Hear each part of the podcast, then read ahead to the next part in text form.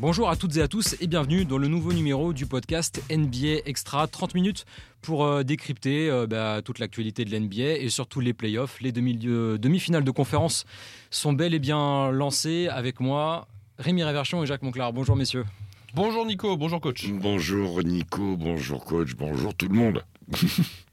Comment vous allez? Ça se passe bien, la préparation de l'émission euh, Il y a un gros rythme en ce moment pour, euh, pour, pour vous deux, les matchs, le SNL. Ça enchaîne, euh, hein. ça, ça, ça En plus, on est passé à 6 NBA extra par semaine. Là, Ah on oui. a rajouté le samedi, ce qui est quand même pas mal en playoff. C'est une bonne période. C'est du travail, mais c'est une période qu'on aime bien. Bah, c'est la période où le basket est le plus beau. hein. Le, le- le mec qui aime euh, le basket, il peut s'immerger. hein. Alors si on va dans un sens large, entre les demi-finales de conférence qui sont... euh, T'as pas beaucoup de matchs, donc t'as le temps vraiment de te mettre dedans. Et, et c'est tous les jours, ou presque, quasiment. hein. Il y a très peu de trous. Et si tu rajoutes le- le- le- le- les quarts de finale de l'Euroleague au meilleur des, des trois, trois victoires, cinq manches, c'est absolument un, moment de basket. Tout est bien occupé le C'est soir. le moment qu'on aime bien, le mois C'est- d'avril, c'est- mai. C'est quand c'est t'as les playoffs qui arrivent dans tous les niveaux, le championnat de France aussi. c'est- Euh, Quand t'aimes le sport en général, la fin d'année, c'est le moment excitant de toute façon. hein. Tout à de fait. France de tout, oui, oui, c'est vrai aussi, parce que qui derrière Monaco, en bas, tout, euh, c'est non, c'est le moment, c'est le sel du jeu, le printemps en sport co, c'est Alors- le sel du jeu. Alors comme il y a un peu moins de matchs, évidemment, on va pas faire de thématiques de thématiques précises. On va parler des quatre séries, des quatre demi-finales. On commence juste après ce petit jingle. Lakers Warriors donc. Euh, la série euh, peut-être qui était la plus euh, excitante de ces demi-finales. En tout cas c'est la plus suivie aux États-Unis et de, et de très loin. Euh, les Lakers mènent 3-1 depuis euh, cette nuit. On enregistre euh, on est quel jour? On est mercredi? Non, pas du tout, on est mardi. on est mardi on est mardi. Prendre Et- l'avance, Nico. Bien avancer dans le futur. on est mardi matin. Et donc les Lakers, c'est bien depuis euh, quelques heures, mènent 3 face aux Warriors. Euh, la première question, Jacques, qui me vient en tête, c'est euh, est-ce que finalement Los Angeles n'est pas plus fort qu'attendu? On savait pas. Euh, quand tu changes une équipe au mois de février, que tu rajoutes du physique, que tu rajoutes de la confiance, que tu sors aussi un joueur qui fitait pas du tout, que tu repars dans un autre truc, que euh, tes deux meilleurs joueurs qui étaient blessés sont plus blessés, que tu reconstitues une équipe et que tu en arrives à gagner un match avec un mec que tu avais assis et qui, dans le quatrième quart-temps, va te faire la chanson qu'il faut pour gagner un match euh, importantissime dans la série. Ça veut dire que leur, leur équipe fonctionne. Ça veut dire que LeBron a pris un recul. Ça veut dire qu'Anthony Davis n'est pas blessé. qu'Austin Reeves a confirmé que les, chi- les chiens fous comme Hashimura, Dilo, euh, hier Lonnie Walker, eh ben, ils arrivent tous à faire des matchs et que cette équipe-là, elle a quelque chose. euh, euh, quand tu pars de si loin, il y avait déjà jamais une équipe qui avait sorti des play-in, qui avait euh, franchi un tour. Ils sont au bord d'en franchir deux. Valable pour Miami aussi. Voilà, les Lakers, on ne sait pas où est la limite. On la connaît pas. Personne. Même eux, je pense. C'est pour ça que l'expression très. Alors, on nous la reproche souvent en sport, euh, un par un. Là, pour le coup. Elle fonctionne. Ouais, non, c'est beau. Moi, je trouve ça beau, en tout cas, de toute façon, ce qu'ils font les, Lakers là. Euh, bien sûr qu'on s'y attendait pas. C'est ça qui est cool, c'est la certitude du sport. Si euh, le sport était réglé par avance, si le 1 tapait toujours le 8, le 2 tapait toujours le 7, bon, bah, on regarderait sans doute un peu moins. Euh, là, c'est le côté cool de ce truc là, c'est qu'on. On sait jamais ce qui peut se passer avec une équipe comme les Lakers. Ça fait longtemps hein, qu'on le dit dans NBA Extra. Je pense depuis le début de l'année, euh, à l'époque Westbrook encore, où on disait qu'on savait pas si cette équipe pouvait euh, rater les playoffs euh, ou pouvait être champion NBA. Ils sont en train de nous le prouver. Ils seront peut-être ni l'un ni l'autre d'ailleurs, mais, mais en tout cas, ils ont avancé plus loin que prévu. Oui, ça c'est sûr. Et ils sont sympas. C'est pas toujours. Oui, c'est ce qu'on avait dit dans le précédent Ouais, podcast. je On l'avait dit. C'est, ils dégagent quelque chose. Ils dégagent quelque chose. Ça fait du bien. Tu sais, moi, je, je te l'ai dit, Jacques, en plus dans l'émission. Vanderbilt, tout ça, ça Mais a ouais. été des bonnes pioches. C'est une équipe qu'on prend plaisir à voir jouer. Et tu sais que moi, Nico, j'aime beaucoup cette équipe des Lakers. Je les suis particulièrement. Et je vais être très sincère. Depuis Kobe, depuis l'époque Kobe, j'ai pas autant apprécié une équipe de LA. Même l'équipe championne de 2020 dans la bulle, je prends pas autant de plaisir. C'est une période particulière. Il y a des un contexte. Euh, ça fait, je pense, 10 ans que j'ai pas pris autant de plaisir à regarder une équipe de LA. Et après, ça oblige Darwin Ham à pianoter, parce qu'il a beaucoup de joueurs. Et il faut qu'ils acceptent que chacun leur tour, ils vont avoir une chance. Et que celui qui joue pas, c'est pas qu'il soit pas bon, c'est que l'autre est bon. Voilà. C'est dans cette dynamique-là qu'ils sont et qu'ils leur réussit bien. Après, on verra. On verra la suite. Hein. On n'attendait pas forcément des joueurs comme euh, Hashimura, comme euh, D'Angelo Russell. Il y avait aussi quelques incertitudes quand il est arrivé sur son niveau de jeu. Euh, qui d'autre? Bah, Lonnie Walker 4, c'est exceptionnel. En fait, il y a des, il y a des role-players qui, on a l'impression qu'ils surperforment ou qu'on n'attendait vraiment pas à, être aussi fort dans un tel contexte face à des Warriors qui sont quand même champions en titre. Quoi. Alors, le truc, c'est quand même, je répète, c'est qu'ils performent les uns après les autres. Et qu'il faut des constantes cette constante, elle s'appelle Davis, elle s'appelle LeBron. Euh, que ces mecs-là, euh, dans une autre franchise, un, autre niveau, le jour où ils déchirent, comme ça arrive à Dilo, par exemple, ils se font défoncer. Tandis que là, c'est masqué. Bah, D'abord, tu vas moins jouer, et puis tu vas la gagner parce que Lonnie Walker, parce que Austin Reeves, parce que ce que tu veux. Donc, ça passe euh, crème. Et le coup d'après, c'est peut-être le même Dilo qui était en péril, comme au dernier match, au match 3, qui te fout le feu au match. Donc, c'est ça l'équipe. Le concept équipe, rôle, il est là. Et ils ont beaucoup de joueurs. Si tu ne fais pas rentrer dans des rôles, tu t'en sors pas avec beaucoup de joueurs. Parce que tous ceux qui jouent pas, ils ont envie de jouer. Donc, il faut tomber dans les rôles, ils y sont. Et c'est une réussite en ce moment. Et en plus, il y a LeBron qui fait la circulation et qui connaît parfaitement le jeu qui est un QI basket, euh, LeBron, Steph Curry, ces mecs-là, Kevin Durant, sont les ordinateurs sur pattes. Hein, donc, euh, Alors une fois qu'on a dit euh, tout ça sur les, sur les Lakers, parlons un peu des, Warriors qui sont donc menés 3-1. la dernière fois qu'ils étaient menés 3-1, il me semble que c'était en, 2016 face au Thunder.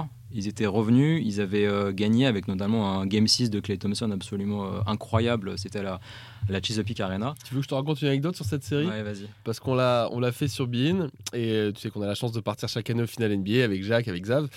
Et, tu voulais pas euh, aller à Oklahoma City euh, Non, mais ça va plus loin que ça. Le truc, c'est que avec Singleton ce soir-là, je commente le fameux match 7 entre les Warriors et, le Thunder. Donc il y avait, tu l'as dit, 3-1 Thunder. Les Warriors vont monter, vont gagner cette série. Et c'est l'été où Kevin Durant, du coup, va partir rejoindre les Warriors. Et j'arrive dans la nuit du match 7 avec ma valise à Bean. Euh, je commentais, je sais plus, à 3h, 4h du match, je sais plus quelle heure était le match. Et en fonction du résultat, si les Warriors gagnaient, j'avais un vol à 10h du mat pour euh, San Francisco. Si le Thunder gagnait, euh, le Thunder n'avait pas l'avantage du terrain et du coup j'avais un vol pour Cleveland à midi ou 13h. Et donc j'arrive avec ma valise en commentant ce match-là et en découvrant en même temps que je commentais là où j'allais partir 3 heures après pour, pour les finales NBA. Donc c'était un souvenir un peu marquant pour moi, c'était marrant. Et donc à l'époque, ben, Golden State était remonté face au, Thunder de Westbrook, d'Ibaka, de Kevin Durant. C'était quand même une, une, très très grosse équipe. Euh, est-ce que vous pensez que les Warriors peuvent refaire le coup, euh, étant menés 3-1, sachant que le prochain match est à, est à San Francisco, au Chase Center? Et qu'ensuite, il bah, faudra forcément au moins aller gagner un match à la crypto.com Arena. J'ai failli dire le Staples Center. Ah, t'inquiète pas, on y a tous droit. on euh, préfère le Staples Center. Alors, deux choses pour moi là-dessus. La première, bon, ça, me fera passer pour un con dans, dans 10 jours si ça se passe. La première, c'est que une équipe qui a Steph Curry, il faut toujours s'en méfier. Voilà, à tout jamais. Hein, euh, tant qu'il n'aura pas pris sa retraite, on fera gaffe. Mais la réalité, c'est la deuxième chose c'est que ce sont pas les mêmes Warriors qu'en 2016. 2016, euh, c'est les Warriors qui font la saison historique en 73 victoires. C'est des Warriors qui ont, euh, euh, qui ont la folie en eux, même s'ils ne sont pas champions derrière, parce qu'il y a une folie supérieure avec LeBron et, tous les autres. ces Warriors-là, ils me semblent un peu émoussés, moi. ils ont eu une longue saison qui a été difficile, qui ils gagnaient pas de matchs à l'extérieur, ils étaient inconstants. Il y a eu l'affaire en début de saison, Pool Green. Il y a eu le premier tour en 7 matchs face aux Warriors pour une équipe de vétérans, face aux Kings pour une équipe de vétérans, ça te tape un peu dans le dans, le jus, tu vois, dans les réserves. Je, je, leur retrouve pas ce que je trouvais chez eux aux années précédentes. J'ai du mal à envisager cette année un comeback pareil. Voilà. Sur Steph Curry, c'est exactement ça. Je pense pas que les Warriors puissent gagner la série sauf à faire euh, trois fois 50% à 3 points, euh, arriver à bidouiller, mais la bidouille, elle marche bien à un moment. Hier encore, Steve Kerr, il fait le métier. Au match 2, il fait le métier, mais ça reste court.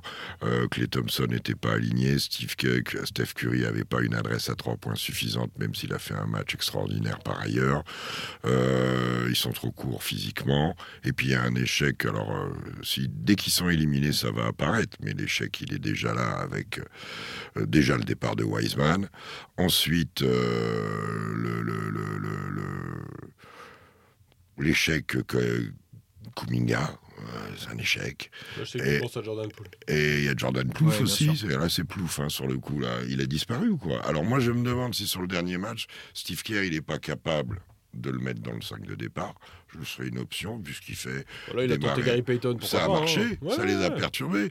Et ce qui n'est pas rassurant pour eux, c'est que ce sont les anciens les satisfactions. Même si Clay Thompson pète en l'air de temps en temps, euh, à son âge, il arrive à faire des, des- des- des gros matchs, euh, le joueur que- qu'il est, quoi.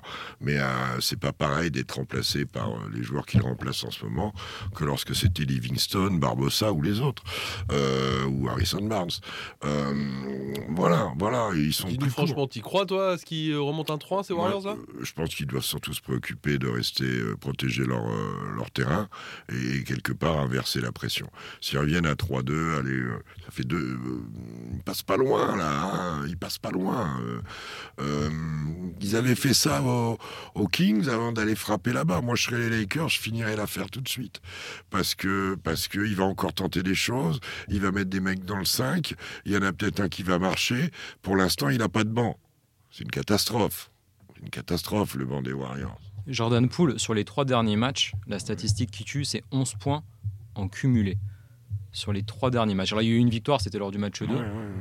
Il n'avait pas Mais marqué, il me semble, lors du match C'est- 2. c'est- Et ensuite, c'est du coup, c'est un 11 mec qui passe de matchs. 35 points, qu'il a déjà mis, d'un talent reconnu, c'est que ça se joue pas que sur le basket. Ça se joue sur la défense, où il est pas bien bon. Ça se joue sur euh, l'investissement. Ce que LeBron expliquait euh, dans une vidéo au niveau de tout couper, passes dispersées.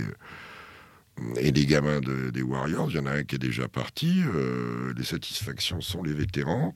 Ils se poseront les bonnes questions en temps et heure. Pour l'instant, il faut qu'ils gagnent chez eux pour survivre. Voilà. Mais oui, je me dis que la, la moyenne, c'est 4,7%, qu'avec les Warriors, comme si LeBron était dans la même situation, il faut se méfier. Nous, on l'a vécu, demande à Rémi. LeBron, il est arrivé à 1-3 dans la salle, bah, la même année là que quand on savait pas où on partait. Euh, tu te, nous, on avait quasiment bouclé pour rentrer à Paris. Hein, euh, On est resté match. 10 jours de plus. Et on est resté 10 jours de plus. Donc euh, voilà, il est arrivé avec son t-shirt The Undertaker. Curry il frappe à ça. Je l'ai trouvé marqué après le match. Parce que c'est le baromètre, ils y sont dessus tout le temps. Il n'est pas aidé, quoi. Jordan Poole doit, doit être ce mec. Il avait une opportunité extraordinaire de grandir cette année en sixième homme. Peut remplacer Thompson, peut remplacer Curry, peut même remplacer. Mais voilà. c'est censé être le successeur, c'est ça le truc. On lui a, on lui a, On lui a collé mis ça trop vite. Il a signé ce contrat aussi, qui est quand Bien même sûr. assez lourd finalement à, à porter. Le, bon, ça, celui lui qui tient la bien la marée, pardon, je finis juste, il faut lui rendre hommage parce qu'il n'avait pas joué pendant deux mois, c'est Wiggins. Alors il y a du déchet, mais quand même un sacré joueur. Ah, Wiggins, c'est un role player extraordinaire. C'est un vrai, vrai lieutenant d'une bonne équipe qui pise le titre. Bah oui, non, mais bien sûr pour Wiggins. Poole, moi je. Je, je sais plus trop quoi, je sais plus trop quoi en penser. En fait, on avait l'impression que l'avenir de ces Warriors était, euh, était tout écrit comme euh, tu sais comme à Dallas quand Doncic est arrivé pour prendre la suite de Nowitzki. Pareil, on se disait bah voilà, Poole c'est le nouveau Curry. Bah non, en fait Poole c'est pas le nouveau Curry. Et euh, le problème de, de de, de- de Jordan Poole n'est pas un problème que Steph Curry a déjà eu. Il a mis du temps à éclore Steph Curry, je sais. On va laisser du temps à Jordan Poole, très bien. Mais le voir comme ça passer au travers, et puis surtout dans son attitude, où moi je le trouve pas conquérant, je le trouve pas rassembleur, tu vois, je le trouve. Je lui reproche beaucoup de choses à Jordan Poole. Moi, c'est un mec qui me, fait, qui me fait kiffer comme tout le monde quand il met des 35 points et des shoots à 9 mètres, très bien. Mais je lui vois pas une euh, stature de, de leader d'équipe. Et c'est un, jou- c'est un joueur qui vit et qui, qui, qui meurt finalement qu'avec son adresse euh, extérieure grave. principalement. C'est pas grave ça. Je suis, enfin, je suis à moitié d'accord il, est, il est assez uni- unidimensionnel dans son jeu. Il peut driver, mais il est surtout unidimensionnel parce qu'il défend pas bien. Oui, du coup, il joue que d'un côté du C'est un attaquant. oui. Ça, c'est le premier point. Le deuxième, euh, je dirais, c'est son body language, c'est c'est euh, son visage. Steph Curry n'est pas un leader euh, vocal. hein, on le sait, euh, il a eu quelques gestes d'humeur quand vous voyez le dentier, enfin le protège-dents. Euh, il parle peu, il agit, mais euh, euh, Poole, il a, c'est au bord du négatif. Son, son, son body language. Donc, euh, ça, c'est difficile de le corriger. Alors, en plus, tu rajoutes avec ce qui s'est passé avec Draymond Green, où il a mille fois tort, Draymond Green. Mais il n'y est pas allé parce qu'il lui a récité euh, le Notre Père. hein. Donc, euh, Le fameux gospel de James Harden. Voilà, donc euh, il, il doit se faire aimer et respecter. Il est respecté par son talent. Il est pas, on sent pas autour de lui une union. Même si je pense que euh, pour le dernier match, ils n'ont plus grand chose à, à perdre et vraiment tout à gagner. Je pense que Steve Kerr est capable de, de l'investir beaucoup. Oui, puis, puis il peut nous sortir peut-être- 45 points et, et il a peut-être et besoin de ça. de, de se sentir lui aimé avant de, de, de lui faire les choses pour être aimé. Alors, on va passer à la, deuxième série. On a un peu débordé sur la première, mais il y avait quand même beaucoup de, de choses à dire. Les Nuggets face aux Suns, on reste à, l'ouest, deux partout. Denver menait 2 à 0. Chris Paul s'est blessé et Phoenix est quand même revenu à égalité après euh, deux très bons matchs euh, du côté de l'Arizona. Euh, Est-ce que ça vous a surpris de la part de Phoenix de réussir à égaliser dans cette série qui était quand même assez mal embarquée, surtout quand on a su Chris Paul sera absent pour une durée indéterminée, mais au moins les matchs 3 et 4 Alors, je sais que bah, Jacques te dira que non, si, un peu plus. Euh, à 2-0 Denver, quand on part euh, à Phoenix, euh, je vois une un écart de niveau entre les deux équipes qui est immense, vraiment immense. hein. Je suis assez perplexe sur la capacité de Phoenix à combler ça. Bon, ils l'ont fait, ils ont gagné deux matchs, très bien.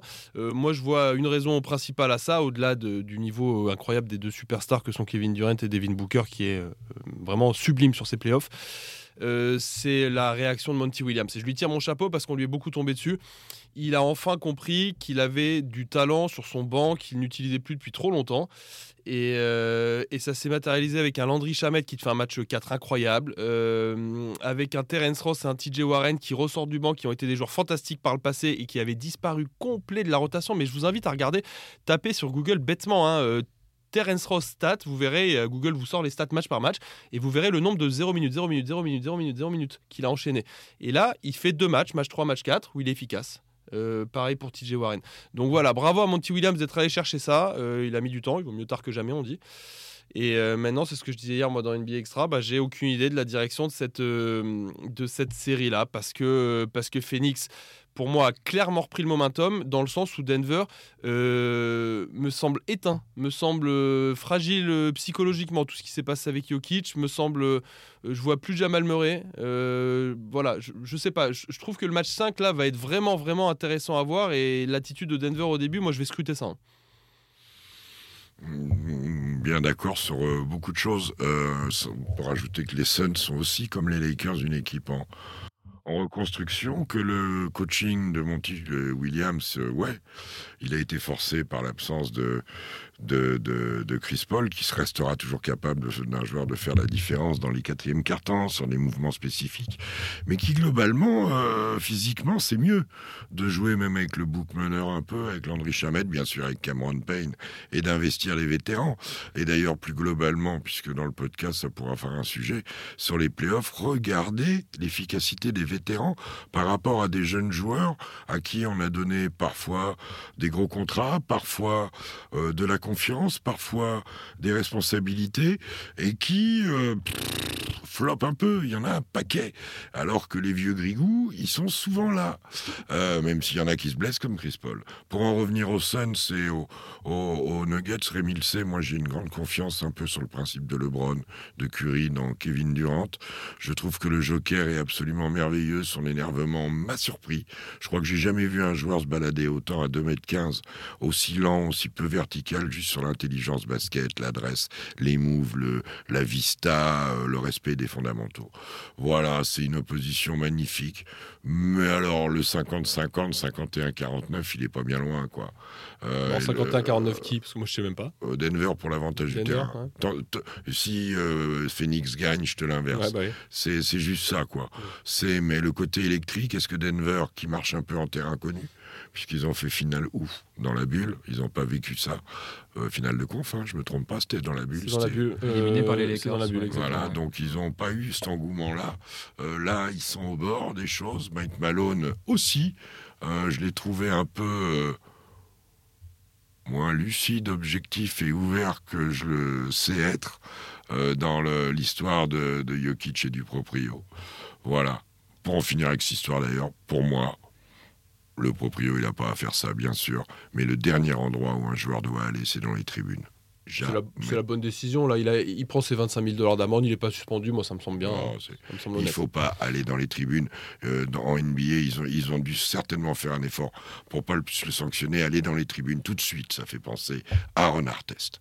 Donc, euh, ils veulent pas de ça. Si c'est pas si c'est pas Nikola Jokic, si Il- c'est il est un euh, si c'est un role Si c'est- player, de- Là, ce de serait, en même temps, ce serait dramatique de suspendre Nikola le Jokic pour. propriétaire des Suns ne voulait pas d'ailleurs laisser un message pour, comme quoi il voulait pour le contexte, dans le contexte. Mais ça Voilà. fait jeu jurisprudence maintenant, attention. C'est le dernier endroit où les joueurs doivent aller. Tous les gens qui parlent, j'en vois beaucoup, j'en lis beaucoup. Ouais, euh, protéger sur le terrain, ouais. Allez pas dans les tribunes. Là, parce que là, tout peut arriver.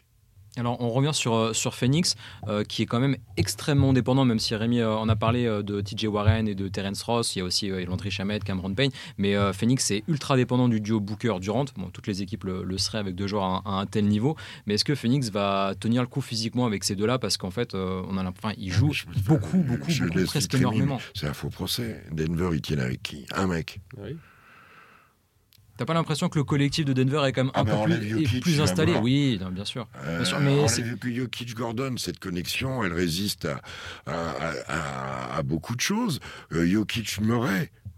Mais euh, de l'autre côté, regarde, il y en a un qui est bon, Chamet, pim, Warren utile, pim, ça monte.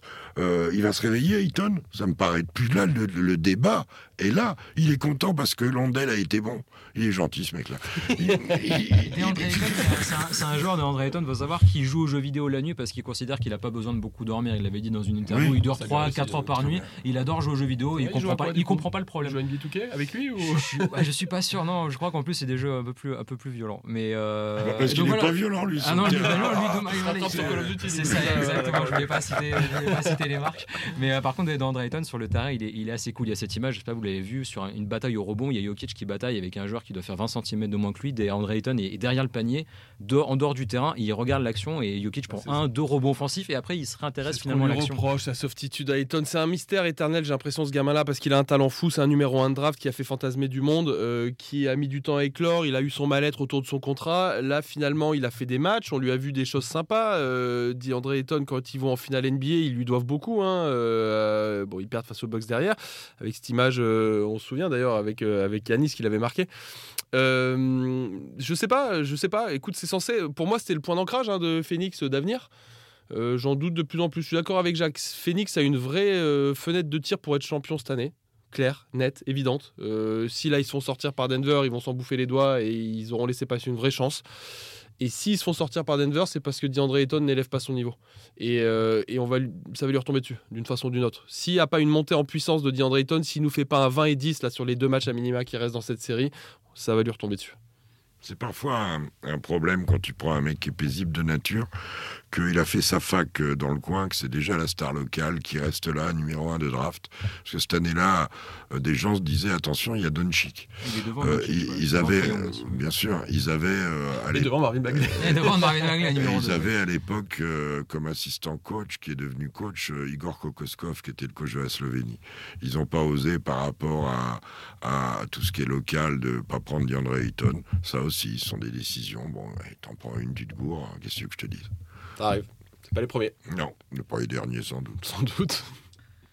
Troisième série qui nous intéresse aujourd'hui, une euh, série évidemment sur laquelle euh, le coach va avoir beaucoup de choses à dire. Miami, New York. Pas tant que ça. Euh, pas tant que ça. Miami qui a fait le break. 3 à, à, la maison. Match, prochain match au Garden.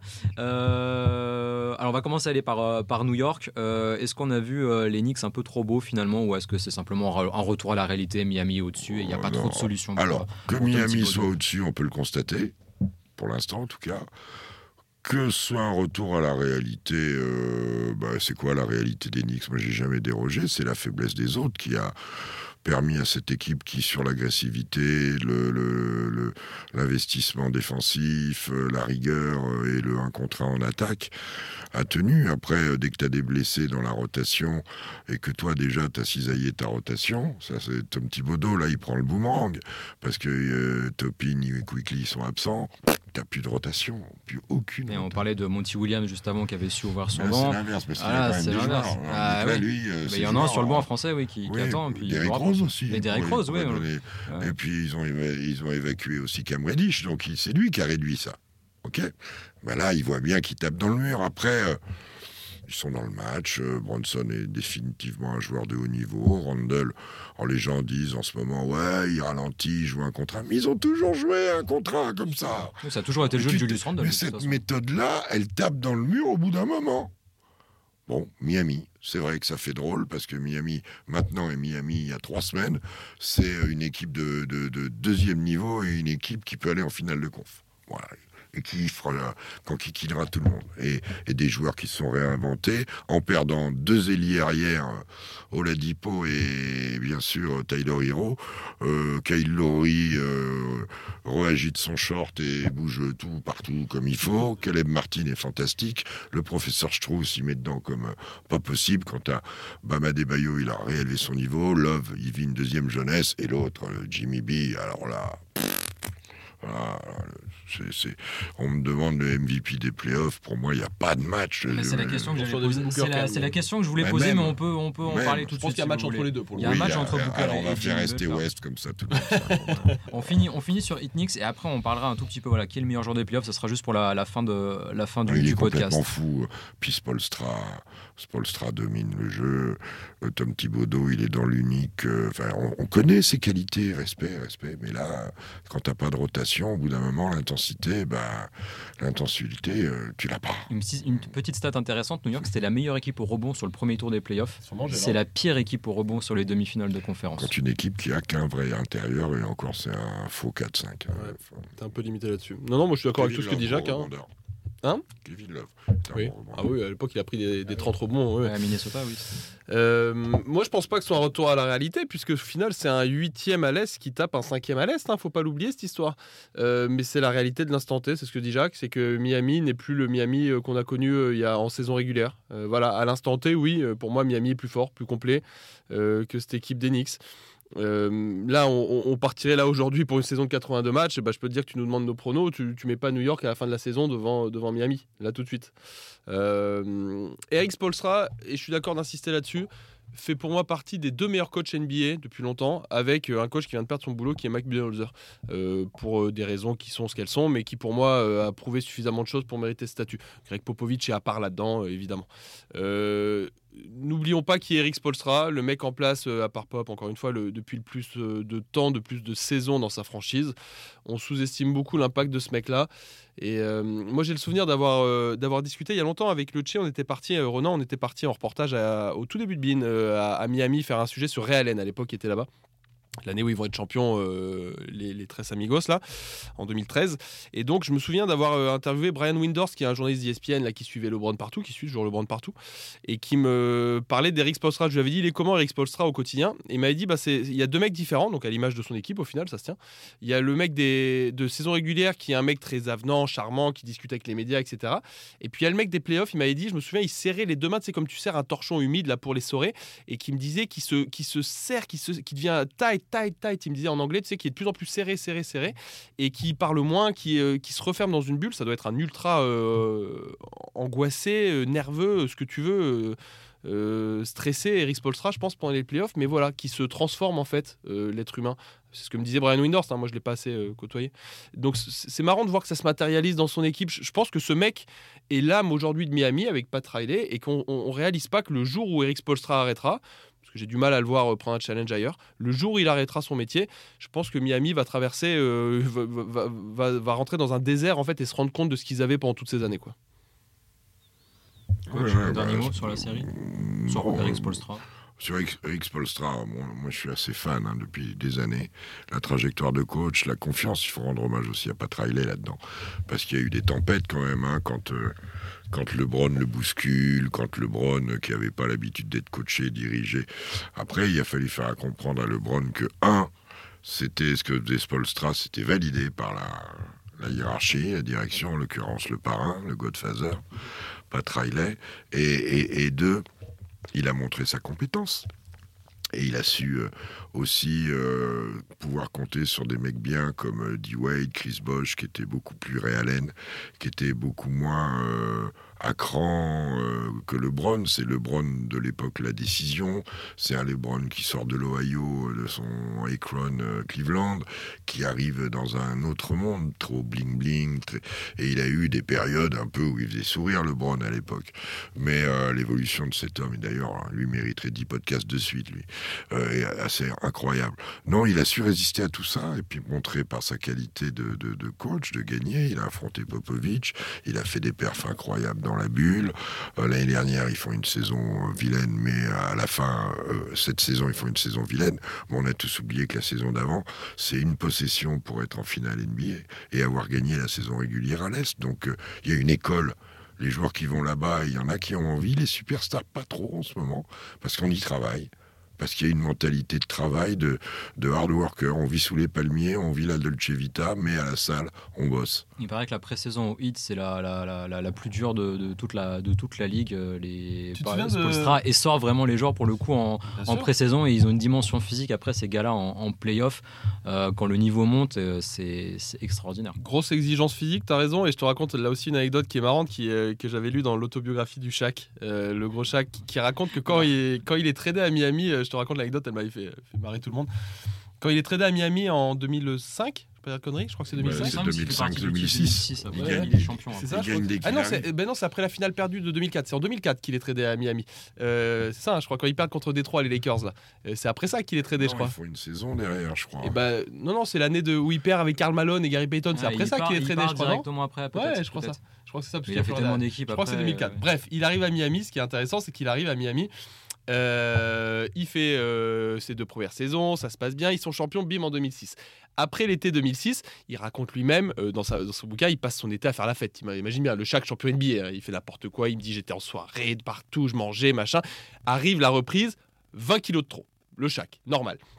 Pat Riley décide, lui dit tant que tu seras pas euh, à tel poids, machin, tu t'entraîneras pas avec l'équipe. Et donc, il le mettait, tu sais, le, centre d'entraînement est fait de telle façon que tu as le terrain d'entraînement et au-dessus, tu as euh, la salle de muscu avec une baie vitrée, tu as vue sur la salle. Et donc, il le mettait là dans la salle de muscu au-dessus sur euh, des tapis de course ou des vélos elliptiques là, pour qu'il fonde sa graisse, le gros chat, qui perde du poids. Et donc, pour qu'il contrôle ce qu'il faisait, Pat Riley avait un système où en fait, il lui a mis des électrodes sur le cœur et il contrôlait sur son téléphone déjà à l'époque, c'était en avance, tu vois, 2005 ou 6, 6 la fréquence cardio du chac. Et et idiot qui voulait pas bosser, ce, gros chac là, il avait euh, demandé à un pote à lui un peu geek de bidouiller un truc. Il collait l'électrode sur le truc et comme ça, ça simulait une fréquence cardiaque. Et lui, il paraît qu'il était devant la télé avec son journal. Et il était là-haut pendant que les mecs s'entraînaient en bas. Et euh, Riley contrôlait, disait c'est bien, il a 120 pulsations minutes, tout va bien. Tu. Mais en fait, il s'entraînait pas quoi. C'était dit. Alors bah lui, le chac là-bas, ça a été quelque chose. C'est marrant, j'avais le sentiment qu'il avait été champion la première année. Et euh, il, a, il a apporté, bah, il, en acceptant, il a dit en arrivant, c'est l'équipe de D-Wade, ils l'ont montré. Et D-Wade aussi dans l'histoire du hit, même si maintenant il est, par, il est partner, euh, partial honneur, euh, à, Utah. Euh, c'est dommage qu'il soit pas dans l'environnement. C'est Alonso Morning qui est là. Il y a une filiation. Il va falloir trouver les hommes. Peut-être que Spolstra montera à la place de Riley et qu'un autre prendra sa place. Il y a un côté institution maintenant à Miami. Alors, dernière série, euh, dernière série de ces demi-finales, Celtics-Sixers. On a vécu un match 4 euh, assez dingue euh, dimanche soir dans le, SNL. Ça s'est terminé en prolongation. C'est pas passé loin de la correctionnelle pour, pour Philadelphie à domicile. Finalement, ils sont revenus à 2-2. Ils étaient menés 2 à 0. Est-ce que cette victoire, oh, allez, je vais mettre les pieds dans le plat, est-ce que cette victoire, c'est un peu la victoire de James Harden bah, quand tu mets le panier gagnant. Euh, le match qu'il fait avant. ouais, alors est-ce que les deux d'avance sont les défaites de James Harden? J'aime pas, quand, j'aime pas quand on ramène que, ça. C'est surtout les mecs qui ont mal défendu sur lui. Jalen Brown et son petit péché de gourmandise d'aller à l'aide alors qu'ils allaient quoi Prendre un panier et faire prolongation? Enfin bon, euh, oui, ils ont risqué gros les Sixers en deuxième mi-temps quand ça revient fort. Mais en première mi-temps, si les Sixers sont bons, il y en a 25 aussi. Hein parce que les Celtics c'était vraiment pas bon en première mi-temps. Euh, voilà, série plus ouverte. On a, on a ce sentiment, enfin moi j'ai ce sentiment que Boston est la meilleure équipe de la bande, mais arrive pas à avoir le petit surplus de, folie, d'énergie qu'un PJ Tucker a mis dans l'oreille d'un de Joel Embiid ou des choses comme ça. Il va falloir qu'ils sortent d'eux-mêmes, qu'ils arrêtent de tout vouloir contrôler. Il va falloir aussi, alors c'est rare que je dise ça, mais c'est pas parce qu'une fois ou deux, Michael Jordan ou les autres ont pas besoin de temps mort pour, euh, pour une dernière action. Arrêtez le jeu, les mecs. Vous êtes payés pour ça, pour euh, calmer vos joueurs qui prennent un peu de, euh, et qu'au moins ils tirent au bon moment, quoi. Puisque là, c'est quand même l'absurdité qu'on fasse un mauvais move, ok, qu'on fasse un mauvais shoot, ok, mais on fait un shoot. Là, là, on fait n'importe quoi, tu prends ton temps, tu la joues belle, et quand tu fais la passe, le mec qui la reçoit euh, au moment où ça s'allume en haut. Donc, euh, c'était la question. s'impose. C'était la question que j'allais, euh, j'allais vous poser. Euh, Boston, temps mort ou, pas temps mort Jacques, il a. ouais, Boston, temps mort ou pas temps mort Jacques, il a un peu répondu. Rémi, qu'est-ce que tu en penses toi sur ce, débat éternel C'est plutôt à Jacques de répondre. C'est lui qui est coach, qui a coaché. Je ne suis pas coach NBA non plus. Non, mais, c'est la nature de jeu. Mais je suis assez d'accord. Moi, j'ai grandi avec ça aussi. Où tu vois, quand on prenait, on faisait une faute, on prenait un panier qui restait 8 secondes, le coach il demandait temps mort. moi, j'ai jamais eu un cas de figure où avec mes équipes on continue à jouer pour ne pas laisser à la défense le de se mettre en place. J'ai jamais connu ça. Non, non. Euh, non, moi, cette victoire, je trouve que c'est la victoire du cœur de Philly. Euh, Philly, il faut comprendre, c'est une ville qui est euh, en termes de supporterisme, alors pourtant c'est un Parisien qui te dit ça, c'est un peu Marseille. C'est-à-dire que les fans, il y, a la passion, mais ils sont très durs aussi. C'est-à-dire que si l'équipe avait perdu là, je pense qu'ils auraient pu tomber dessus sur les joueurs, etc. Euh, et ça, c'est une victoire au cœur. Tu vois, Philadelphie, c'est une ville où il pleut, où il fait froid. On dit que ça, t'endurcit. Et ben voilà, c'est une victoire 100% Philly, je trouve qu'ils ont eu sur ce match-là. Maintenant, je reste persuadé que Boston est plus fort, que Boston va passer dans cette série, mais que Boston est d'une nonchalance qui est euh, énervante. Euh, et oui, bien sûr, qu'ils sont sans doute aujourd'hui favoris de ces playoffs, encore aujourd'hui. Je pense que sur les sites des, bookies, c'est un peu le cas. Euh, mais pour l'instant, si ça devait continuer comme ça, Boston ne serait pas un beau champion. Boston est nonchalant et ça, j'aime pas. Il y a, cette, impression qu'il y a quand même un peu de, suffisance parfois du côté des Celtics, alors que le talent, il est exceptionnel. Et quand il y a besoin de mettre le coup de collier pour revenir dans un match, ils le font mais que bah, ils ont besoin de se prendre un coup de pied aux fesses de temps en temps parce que sinon, euh, sinon ça tient pas. C'est le meilleur moyen d'être insuffisant. tout à fait, c'est le meilleur moyen d'être éliminé. Euh, bah, c'est ce qu'elle s'appelle être insuffisant. Et en phase 2, il y a deux joueurs hors normes. Sur le match dernier, le petit Maxi, Tyrese Maxi, fait son taf, mais sans plus. Euh, Tobias Harris est plutôt en dedans. Joel Embiid euh, souffre le quatrième carton sur Orford avec 0,5 au tir sur le vieux, euh, vieux Orford. Ils ont tout pour perdre. Ils ont quand même un, un Harden absolument exceptionnel. Ce panier de rebond offensif de PJ Tucker avec la faute qui change beaucoup de choses. et les mauvais choix sur les pick and roll. Ils ont quand même la balle pour gagner dans le temps régulier les, les, Celtics, ça tombe pas dedans.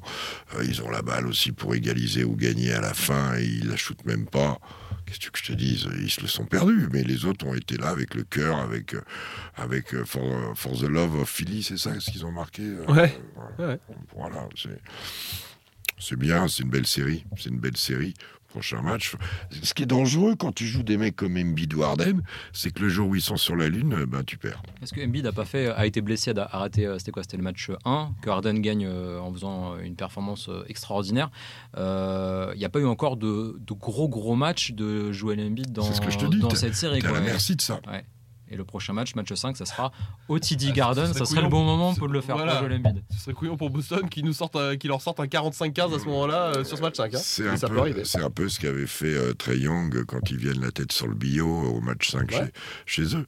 Il faut, quand tu as des joueurs comme ça qui sont capables, euh, Arden leur a montré deux fois, hein, il leur a mis 87 points en deux matchs. Donc qu'est-ce que je te dise?